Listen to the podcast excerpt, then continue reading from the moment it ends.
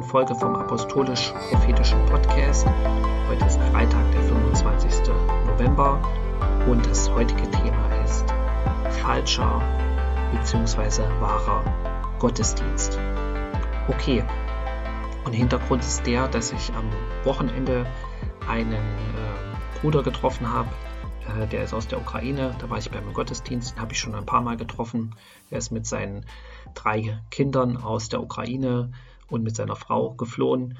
Und wenn man drei Kinder hat, die minderjährig sind, dann darf man auch als Mann aus der Ukraine ausreisen.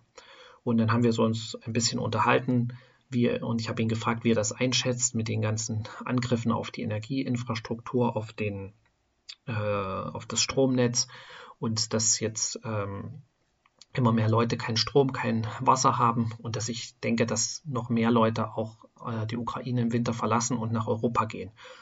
Und er hat dann gesagt, dass er zurückgehen will mit seiner Familie. Er kommt aus Kiew, in der Nähe von dem Flughafen, Gostomel heißt er, glaube ich, ist da seine Wohnung oder wo er wohnt. Er ist äh, auch von so einem Missionswerk, wird er unterstützt. Und alle seine Kinder sind doch im Kindergartenalter. Oder ich, das dritte Kind habe ich nicht gesehen, das weiß ich nicht genau, aber zwei Kinder weiß ich, sie sind ganz, eins ist ganz klein, eins ist im Kindergartenalter und er will zurückgehen. Und da habe ich ihn gefragt, okay, hast du Gott gefragt? Äh, und da hat er erst so gesagt, ja. Und dann habe ich gesagt, aber hast du Gott wirklich gefragt, dass, ob es sein Wille ist, dass du zurückgehst? Äh, und sind wir so ein bisschen ins Gespräch gekommen und für ihn war das so quasi selbstverständlich, dass das Gottes Wille ist. Und er hatte gesagt, er betet. Ich bete äh, quasi jeden Tag oder er betet ganz viel dafür. Ähm, und Gott kann ihn dort gebrauchen und er macht dort so einen Dienst wo sie mit Hilfe von Sportjugendlichen das Evangelium verkündigen. Und wie gesagt, wird er unterstützt von so einer Missionsgesellschaft. Fällt mir der Name jetzt nicht mehr ein. So, und ich habe dann aber nicht nachgelassen und habe nochmal nachgefragt, hat Gott dir das wirklich gesagt? Also ob du wirklich dahin zurückgehen willst. Und dann wurde er auch so ein bisschen, fast so ein bisschen sauer und wollte auch nicht mehr irgendwie richtig mit mir reden oder hat das auch dem Gespräch ausgewichen. Habe ich gemerkt, dass so nach dem Motto, okay, wieso brauchst du, du musst doch Gott nicht fragen, du fragst doch auch Gott nicht, wenn du den Schrank aufmachst, was du anziehen sollst und so weiter. Und da habe ich gesagt, Gott redet jeden Tag mit mir und gerade so eine wichtige Entscheidung, da brauchst du eine Bestätigung und musst Gott fragen. Jedenfalls habe ich dann gemerkt, es äh, war ihm unangenehm und er wollte eigentlich gar nicht mit mir reden und wurde so ein bisschen eigentlich sauer, dass ich das nicht toll finde weil wahrscheinlich viele andere ihm gesagt haben, äh, vielleicht auch in der Gemeinde oder wenn er mit Leuten darüber geredet hat, ja, du bist mutig, toll, äh, prima, das Evangelium verkündigen. Und, und das äh, hat mich eigentlich total geschockt, weil wie kannst du mit drei kleinen Kindern zurückgehen in ein Land, wo Krieg ist, wenn du nicht ganz genau weißt, dass Gott möchte, dass du dorthin gehst? Und genau darum soll es heute gehen. Manchmal auch im, in der Christenheit, in, in Gemeinden, äh, auch in Freikirchen werden Sachen gemacht und das sieht alles schön aus und sieht alles christlich aus, aber es ist überhaupt nicht Gottes Wille. Und das ist genau das, worum es heute gehen soll. Den falschen und den wahren Gottesdienst. Und da will ich eine Stelle vorlesen, über die wir schon mal gesprochen hatten, das ist Kain und Abel in 1. Buch Mose Kapitel 4. Und äh, Vers 3, da heißt es, und es geschah nach geraumer Zeit, dass kein dem Herrn ein Opfer darbrachte von den Früchten des Erdbodens. Und auch Abel brachte ein Opfer dar von den Erstlingen seiner Schafe und von ihrem Fett. Und der Herr sah Abel und sein Opfer an. Aber kein und sein Opfer sah er nicht an. Da wurde kein sehr wütend und sein Angesicht senkte sich. Okay, also äh, Gottesdienst in erster Linie, so wie es auch in den meisten Religionen verstanden wird, hat immer was mit Opfer zu tun. Ja, in, in, eigentlich gibt es das in so gut wie allen Religionen, äh, im Buddhismus, im Hinduismus, im Islam, im Judentum, im Christentum. Es gibt zum Beispiel Fasten. Ja, das ist auch Opfer. Man könnte sagen, man verzichtet auf was, um, um sozusagen dadurch Gott näher zu sein, um dadurch Gott zu gefallen, wie auch immer. Es gibt unterschiedliche Motive dafür. Ähm, und äh, äh, Tieropfer wurden auch in der Vergangenheit gebracht. In allen Religionen hat Gottesdienst immer was mit Opfer zu tun. Ja, und hier sieht man, es gibt die beiden, beide bringen Gott ein Opfer. Beide wollen Gott dienen. Aber Gott stellt sich nur zu dem Opfer von, äh, von Abel. Ja, und das heißt, und der Herr sah Abel und sein Opfer an. Das heißt, wir haben ja darüber geredet, das Angesicht Gottes, wenn, wenn Gott was ansieht, das heißt, dass er da ist, dass er seine Gegenwart da ist. Das heißt, wenn du was machst für Gott, zum Beispiel deine Zeit opferst in der Gemeinde für irgendein Projekt, für den Chor oder für das Lobpreisteam oder indem du armen Leuten dienst, indem du auf die Straße gehst, indem du ähm, auch dein Geld gibst für Missionswerke oder indem du selber, weiß weiß ich, Essen kaufst für Obdachlose oder ähm, was auch immer für Gott machst, du opferst was von deiner Zeit, von deiner, von deinem Geld, ähm, von deinen Ressourcen ähm, und und du möchtest natürlich, dass Gott sich dazu stellt, dass Gott sagt, ja, das finde ich gut. Und äh, ich sag mal so, weil sonst bringt es ja nichts, ja. Sonst bringt es ja nichts, wenn Gott sich nicht dafür interessiert. Und hier sehen wir, dass, dass Gott ähm, bestimmten Gottesdienst, könnte man sagen, nicht annimmt und nicht äh, darauf schaut und nicht mit seiner Gegenwart bestätigt. Und das ist genau das, was wir eigentlich brauchen. Dass Gott das, was wir tun, bestätigt mit seiner Gegenwart. Und hier sehen wir zum Beispiel kein, wie er es gemacht hat. Er macht, der, er dient Gott nach seinem eigenen Verständnis. Er sagt, ich opfere was, was ich will, was ich dir geben will. Und das ist genauso, wie es, wie es äh, heute auch viele machen. Ja, ich, ich will in die Ukraine zurück. Ich sage jetzt nicht, dass es nicht Gottes Wille ist, aber was mir klar geworden ist, äh, dass er Gott nicht wirklich gefragt hat. Und ich habe ein schlechtes Gefühl in meinem Geist dabei gehabt, als er das sagt. Wie kann er mit, sag ich mal, drei kleinen Kindern zurück in die Ukraine gehen, ohne ein ganz klares Wort von Gott zu haben? E-, ehrlich gesagt, wenn du kein klares Wort hast von Gott, dann ist das Dummheit. Dann ist das äh, nicht nur Ungehorsam, sondern das ist, das ist Dummheit, sowas zu machen. Du brauchst ein klares Wort von Gott. Ja, und wie dann willst du erwarten, dass wenn du was machst, ohne Gott zu fragen, dass Gott dann sich dazu stellt? So nach dem Motto, ich mache was und jetzt, Gott, jetzt äh, bestätige äh, meinen Weg und das, was ich machen will. Aber so funktioniert Gottesdienst nicht. Ja, Gott hat sich zu Abel gestellt, weil Abel wusste, welche Art von Gottesdienst Gott will. Und, und ähm, genau, also das heißt ja, dass, keine, äh, dass es keine Vergebung der Sünde ohne Blutvergießen gibt im, im Wort Gottes. Deswegen hat ja Jesus sein Blut vergossen. Deswegen kann Gott unsere Sünden vergeben, wenn wir das Opfer von Jesus annehmen und genau dieses Verständnis, äh, dass es keine Vergebung ohne Blutvergießen gibt, äh, das hat auch ähm, äh, Abel. Und deswegen hat er ein Blutopfer gebracht, ein Opfer von den Schafen. Dadurch musste er musste die Schafe töten, da ist Blut ge geflossen. Und dieses Opfer hat Gott angenommen. Ja, das heißt jetzt natürlich nicht, dass wir jetzt irgendwas opfern sollen mit Blut und so weiter. Jesus hat sein Blut geopfert ein für alle Mal und dieses Opfer äh, sozusagen bewirkt, dass Gottes Angesicht wieder auf uns gerichtet ist. Wenn wir in Jesus sind, wenn Jesus in uns ist, wenn wir das Opfer Jesu für uns angenommen haben, ist die Gegenwart Gottes mit uns. Aber wir sollen natürlich trotzdem Jesus fragen. Wir sollen sozusagen ihn mit einbeziehen in unsere Entscheidung. Und das ist das, was viele Christen nicht machen und was ehrlich gesagt Gott in gewisser Weise auch wütend macht weil Gott möchte uns segnen. Gott möchte uns groß machen. Das heißt, die Herrschaft ruht auf seiner Schulter, ja. Und der Friede und die Herrschaft werden kein Ende haben auf dem Thron Davids. Gott möchte uns Einfluss geben. Gott möchte uns, wie soll ich sagen, dass wir seine Autorität, ähm, äh, seine, seine, seine Macht erfahren und spüren und das weitergeben können und die Werke des Teufels zerstören können. Aber das können wir nicht, indem wir es nach unserem Willen machen und dann von Gott erwarten, dass er sich dazu stellt. Genauso auch mit anderen Sachen. Ja, wie viele Christen fangen ein neues Geschäft oder Business an, ohne Gott wirklich zu fragen oder ohne ein ganz klares Wort und eine Bestätigung von Gott zu haben und wundern sich dann, warum es nicht funktioniert. Und genauso auch mit anderen Sachen. Äh, sich ein Haus zu kaufen, ein Haus zu bauen. Fragst du Gott? Nein, die meisten machen es nicht. Und dann wundern sie sich, warum sie Eheprobleme haben, warum äh, bestimmte Dinge nicht funktionieren, aber sie haben Gott nicht gefragt. Und das, was nämlich da, da, da, daraus folgt, ist, dass der Teufel sozusagen, dass sich eine Tür öffnet, dass der Teufel im Leben von diesen Christen wirken kann.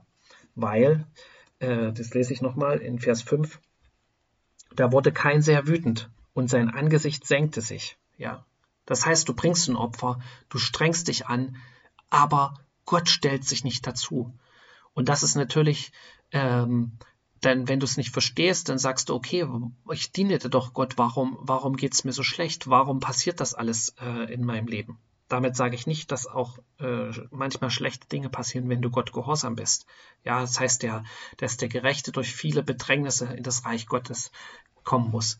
Und ähm, genau, das so wie sie Jesus verfolgt haben, so werden sie euch, äh, auch euch verfolgen. Aber manche Dinge, manches Leid könntest du dir ersparen oder könnten sich Christen ersparen, indem sie Gott fragen. Und die zweite Sache, die er gesagt hat, so ein bisschen so herausfordernd, äh, fragst du dann etwa Gott äh, jeden Tag, was du anziehen sollst und so weiter. Also so nach dem Motto, äh, man muss doch Gott gar nicht nach allen Dingen fragen und ähm, du kannst auch gar nicht Gottes Stimme hören in allen Dingen. Sorry, aber äh, nein, du kannst Gottes Stimme hören. Und wenn du sie noch nicht hören kannst, dann ist es Zeit, dass du, keine Ahnung, in den Wald gehst und dort ein paar Stunden verbringst und betest, zu Gott rufst, zu Gott schreist, wie auch immer, bis du seine Stimme in deinem Geist hörst. Ja, bis du merkst, dass er zu dir redet, weil Jesus sagt, meine Schafe hören meine Stimme. Und wir haben es ja schon ganz oft gelesen, ja, alle Patriarchen in der Bibel, Abraham, Isaac und Jakob, sie haben Gottes Stimme gehört, entweder im Traum oder Gott hat zu ihnen geredet oder Gott ist ihnen sogar teilweise begegnet, ja, durch den Engel des Herrn. Und ähm, sie hatten keine Bibel in dieser Zeit. Ja, aber dieser könnte manche sagen auch, aber jetzt haben wir ja die Bibel, Gott braucht das, das gar nicht mehr tun. Nein, er ist derselbe. Gestern, heute, bis in alle Ewigkeit. Wenn er derselbe ist, dann handelt er auch noch genauso. Warum sollte er auf einmal ganz anders äh, sich verhalten, wenn er selbst sagt, ich bin derselbe, gestern, heute, bis in, äh, äh, gestern, heute, bis in alle Ewigkeit der gleiche. Das heißt, du musst Gott fragen was ist sein Wille? Und ich gebe dazu ein praktisches Beispiel. Als ich, ähm, wie soll ich sagen, ähm, schon einige Jahre her und hat Gott mir mal so eine richtig, richtige Offenbarung gegeben, wie verloren die Menschen sind und, und dass sozusagen die Leute in die Hölle kommen. Und, und das kannst du theoretisch wissen, aber wenn dir das nicht richtig bewusst ist und du keine wirkliche Offenbarung davon hast, dann, dann, dann lässt dich das teilweise kalt. Ja, du, du weißt es zwar irgendwie, aber irgendwie berührt es dich nicht. Und jedenfalls daraufhin, als ich das hatte, bin ich dann zu jedem hingegangen. Ich habe überall das Evangelium verkündigt. Ich habe mit jedem geredet, ob er das hören wollte oder nicht. Und oft habe ich auch, man könnte sagen, meine Perlen vor die Säue geworfen. Aber ich war überzeugt, ich mache den, äh, den Willen Gottes. Das heißt nicht, dass es äh, immer falsch war. Es war auch viele Male äh, richtig.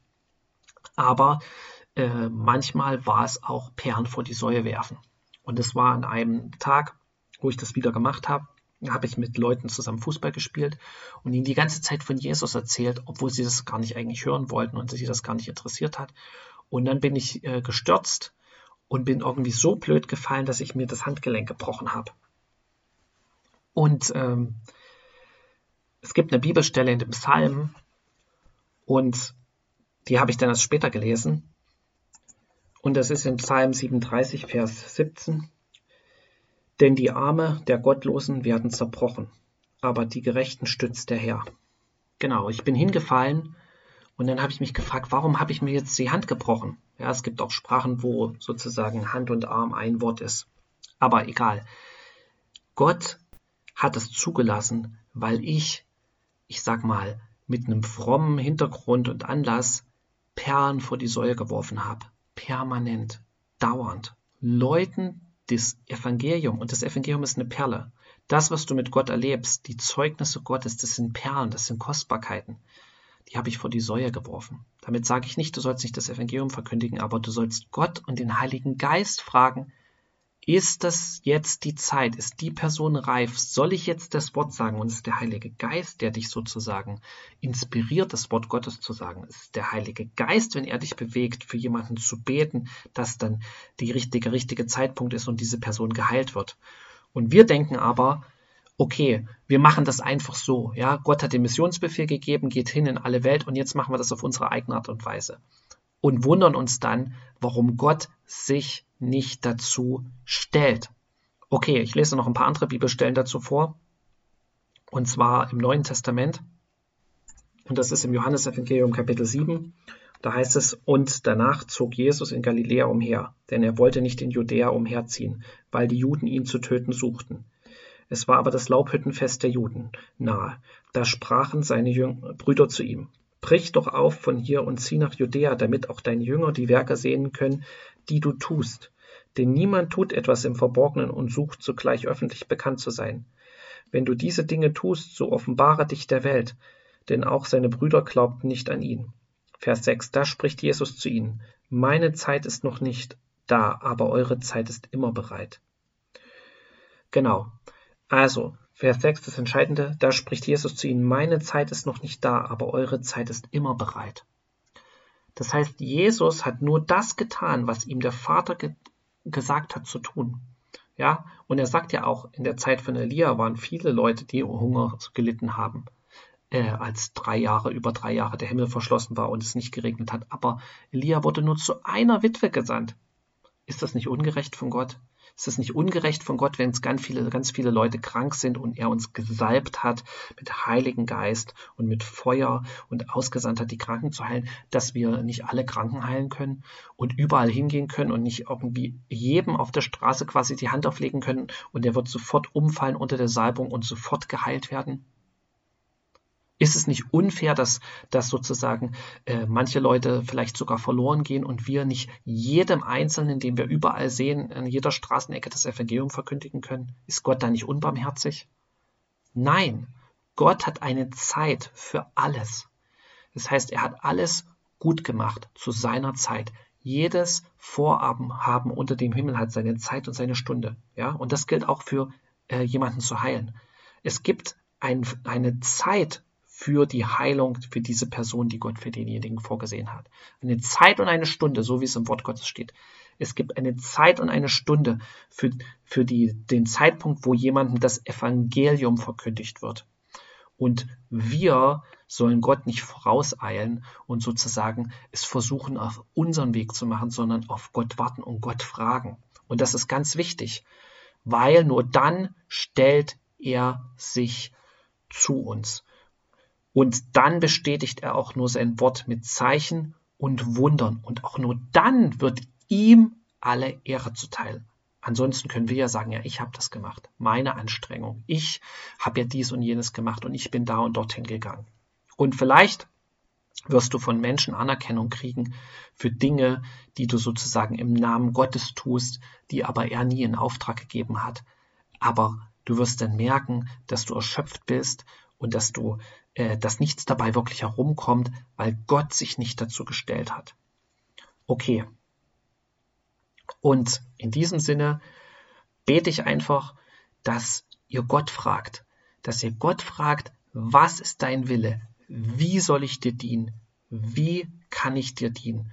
Und äh, dann wird Gott zu dir reden. Dann wird Gott es dir zeigen und du wirst sehen, dass es einen Unterschied macht, wenn du Gott gefragt hast und dass er sich dazu stellt und sein Wort bestätigt durch seine Wunder. Weil das ist das, was Gott tun will. Er will sich der Welt offenbaren. Er will sich den Menschen offenbaren durch uns. Das geht nur, wenn wir genau darauf hören, was er sagt und nicht das nach unserer Art und Weise machen. Okay, in diesem Sinne wünsche ich euch einen schönen Schabbat. Gott segne euch. Es ist doch ein bisschen länger geworden. Und hauptsächlich ging es dieses Mal um den falschen Gottesdienst, was du nicht machen solltest. Nächstes Mal reden wir dann darüber, wie du es machen sollst. In diesem Sinne seid gesegnet, habt ein schönes Wochenende. Shabbat Shalom. Amen.